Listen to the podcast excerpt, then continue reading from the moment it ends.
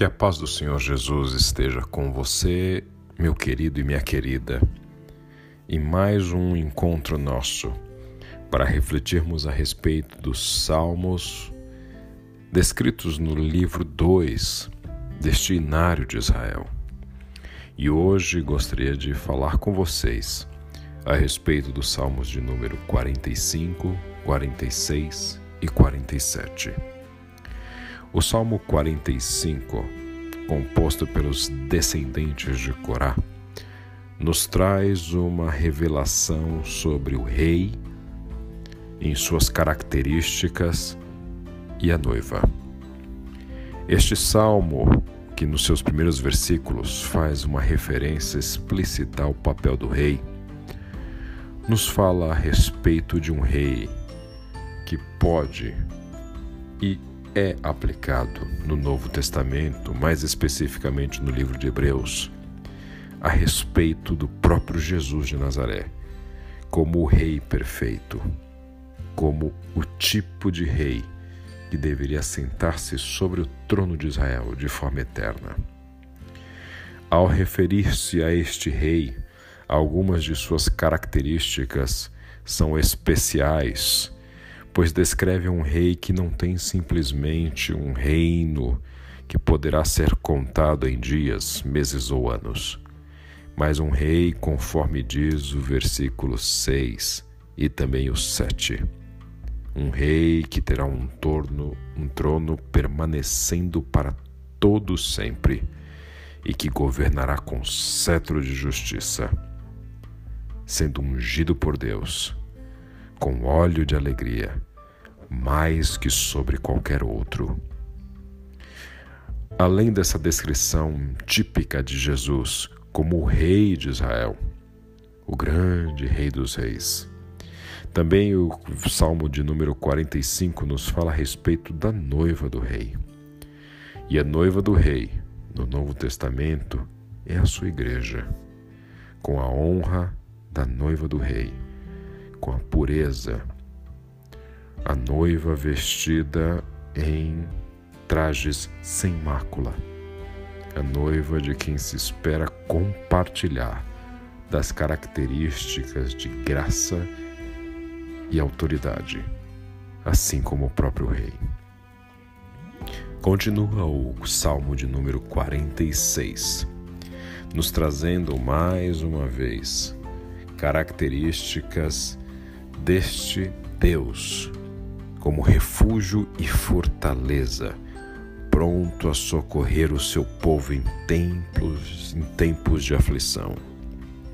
Este Senhor como refúgio, a certeza que não devemos temer, quaisquer que sejam as agruras da vida. Este Senhor nos garante que não temeremos quando vierem terremotos e montes desabarem no mar.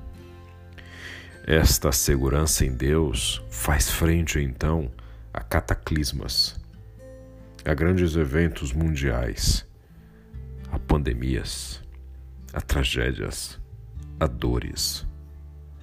É um Deus que nos garante que a sua cidade é alegrada por um rio, que Deus habita nessa cidade e pela sua presença ela jamais será destruída. Ou seja, a presença do Senhor é a certeza de que estamos seguros. E assim, o Senhor nos diz, finalmente, nos últimos versos: Aquietem-se, saibam que eu sou Deus. O Senhor dos Exércitos está entre nós. O Deus de Jacó é nossa fortaleza. O penhor desta nossa segurança, então, é a presença do próprio Todo-Poderoso em nosso meio. Esta é a garantia que nos traz este salmo também dos descendentes de Corá. E seguindo ao 47, temos este grande rei em toda a terra, que deve ser cantado, celebrado em alta voz, porque ele é altíssimo ele é temível. Ele escolheu para nós uma terra como herança. O orgulho dos descendentes de Jacó, a quem ele ama. Este Senhor é o Deus que reina sobre as nações sentado em seu santo trono. Todos os reis da terra pertencem a ele, e ele é exaltado grandemente em toda parte. Ou seja, além de ser rei, é um rei universal. É um rei que governa soberanamente sobre toda a terra. Esse tipo do rei é bastante referendado e celebrado entre os salmos, não somente pelo tipo dessa autoridade que existia à época, mas por existir um modelo de soberania que era representado por este rei, que jamais foi preenchido em seu papel por qualquer rei humano, dadas as suas características sobre-humanas. Ao lermos estes três salmos, o 45 especificamente nos fala sobre este tipo de rei. Um rei sobre-humano, um super-homem, um rei belo, o mais belo de todos, um rei perfeito, um rei que é dono de um trono eterno. Esta descrição do Salmo 45, apesar de ocorrer séculos anteriores a Jesus. É aplicado ao Messias, pois somente ele, o único e definitivo Rei, pode reunir estas características.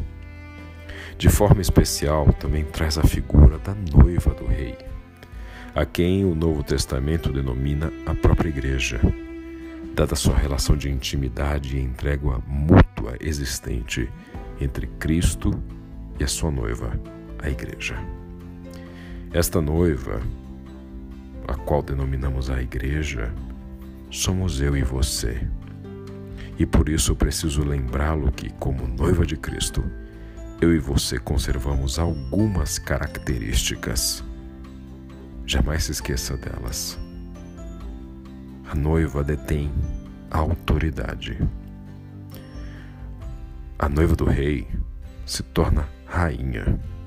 E isso significa compartilhar da autoridade do rei, deter palavra de poder, como o rei detém.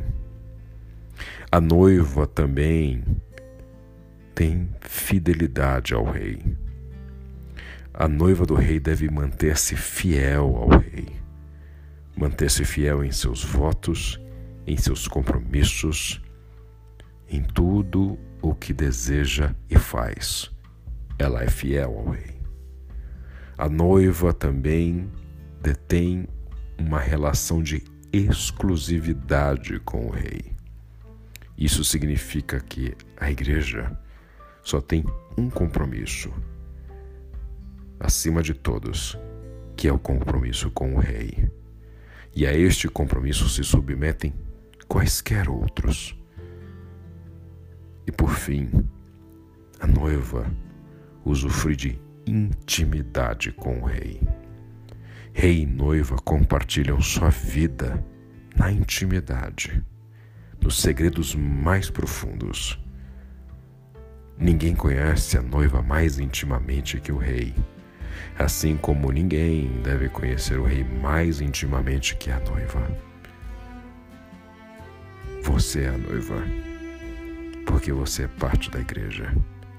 Usufrua da autoridade, da fidelidade, da exclusividade e da intimidade que somente a noiva pode usufruir em relação ao rei. Que Deus te abençoe.